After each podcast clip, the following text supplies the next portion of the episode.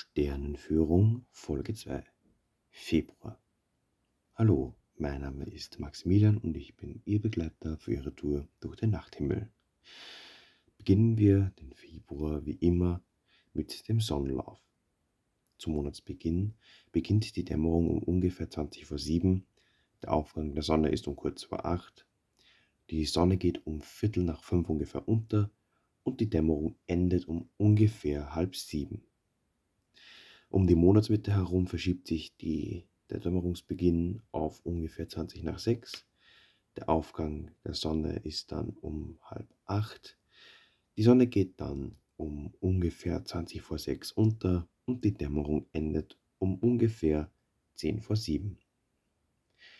Gegen Ende des Monats Februar und Anfang des Monats März verschiebt sich die Dämmerung, also der Dämmerungsbeginn am Morgen auf ungefähr kurz vor sechs. Der Aufgang der Sonne ist dann um kurz nach sieben.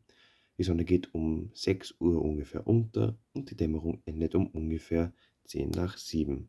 Sprich, unsere Tage werden wieder länger. Der Neumond ist gleich zu Monatsbeginn am Dienstag, dem 1. Februar und der Vollmond am Mittwoch, dem 16. Februar. Kommen wir zu den Planeten. Merkur bleibt in unserem Breiten weitgehend verborgen. Lediglich erfahrene Beobachter können ihn zwischen dem 7. und 12. tief im Südosten erspähen. Venus hingegen bleibt spannend, denn Venus ist Planet am Morgenhimmel. Am 12. strahlt sie im größten Glanz. Im Teleskop zeigt sich die Venus am 12. als Sichel wobei das Planetenscheibchen zu 25% beleuchtet ist. Danach wird Venus kleiner und dicker. Ende Februar beträgt der beleuchtete Teil ca. 38%. Am 1. Februar geht Venus um ungefähr 20 vor 6 auf, am 15. um kurz nach 5 und am 28. bereits um kurz vor 5. Etwa eine Viertelstunde nach ihrem Aufgang kann man Venus am Südosthorizont erkennen. Und am 13. kommt es zu einer Begegnung mit Mars. Wo wir schon dabei sind, der Mars kann am Morgenhimmel bei exzellenten Sichtbedingungen etwa eine knappe Stunde tief im Südosten gesehen werden. Der rote Planet wandert rechtläufig durch das Sternbild Schütze. Am 13. kommt es wie erwähnt zu der Begegnung mit Venus. Die Marshelligkeit nimmt leicht zu. Die Marsaufgänge verfrühen sich von ungefähr 6 Uhr zum Monatsbeginn auf halb sechs am Monatsende. Und am 24. beginnt auf der Nordhalbkugel des Mars der Herbst. Jupiter, rechtläufig in Wassermann, gibt seine Abschiedsvorstellung und zieht sich vom Abendhimmel zurück. Zur Monatsmitte wird der Riesenplanet unbeobachtbar. Am 1.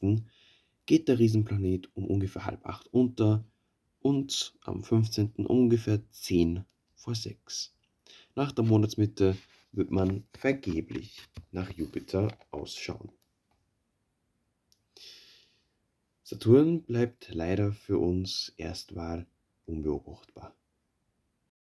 Widmen wir uns nun den Sternen und anderen Objekten, die wir im Februar beobachten können. Der große Wagen schiebt sich im Nordosten langsam höher, wobei der Wagenkasten vorangeht und die Deichsel folgt. Der Wagen wird also nicht gezogen, sondern geschoben. Die Cassiopeia, das Himmelsweh, sinkt langsam zum Horizont hinab, erreicht ihn aber als Zirkumpolarbild nicht. Zirkumpolarbilder gehen nämlich nie unter. Welche Sterne zirkumpolar sind, bestimmt jedoch die geografische Breite des Beobachters. Sterne, die nicht weiter vom Himmelspol entfernt sind als der geografische Breite entspricht, kreisen um den Pol ohne unterzugehen.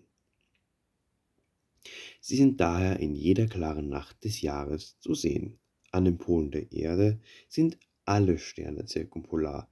Am Erdäquator gibt es gar keine Zirkumpolarsterne. Die Wintersternbilder beherrschen noch eindeutig die Szenerie.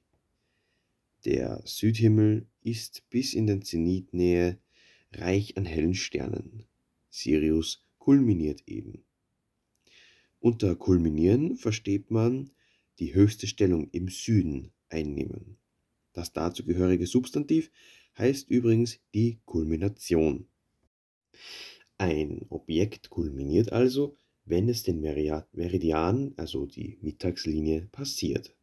Der Himmelsjäger Orion hat seinen Meridiandurchgang zur Standardbeobachtungszeit, also 22 Uhr mitteleuropäischer Zeitzone zur Monatmitte, schon hinter sich. Gegenüber dem Vormonat hat sich der Schwerpunkt des Wintersechsecks schon wenig nach Westen verlagert. Von den Herbstbildern sind nur noch Andromeda und Perseus erwähnenswert. Die anderen Herbstbilder sind inzwischen schon ganz oder teilweise unter dem Horizont verschwunden. Weit im Westen ist noch das kleine Sternbild Widder auszumachen. Im Osten ist bereits der Löwe vollständig aufgegangen. Sein Hauptstern Regulus steht als einziger Stern erster Größenklasse einsam in dieser Region. Zwischen dem Löwen und den Zwillingen, die hoch im Süden stehen, findet sich der Krebs. Er gehört zum Tierkreis und ist daher gut bekannt, denn in Horoskopen wird er regelmäßig erwähnt. Den Krebs aber am Himmel zu entdecken, ist nicht ganz so einfach, denn dieses Bild wird nur von lichtschwachen Sternen angedeutet. In mondlosen Nächten kann man schon mit bloßen Augen im Krebs den offenen Sternhaufen Prisepe, lateinisch für Krippe, erkennen. Die Amerikaner sehen in diesem Sterngewimmel einen Schwarm von Bienen und nennen ihn deshalb auch Bienenstock. Im Fernglas ist die Krippe, Katalogbezeichnung übrigens M44, leicht zu erkennen. Sie steht eingerahmt zwischen zwei Sternchen, die nördliches und südliches Eselchen genannt werden. Hoch im Süden, ebenfalls gerade den Meridian durchschreitend, sieht man die beiden Sternketten der Zwillinge. Die Hauptsterne der Zwillinge heißen Castor und Pollux. Fast im Zenit leuchtet ferner die gelbliche Capella, der nördlichste Stern erster Größenklasse. Das war es jetzt auch schon mit der Sternenführung für den Monat Februar. Ich hoffe, es hat euch gefallen. Ich wünsche euch weiterhin klare Nächte. Auf Wiedersehen.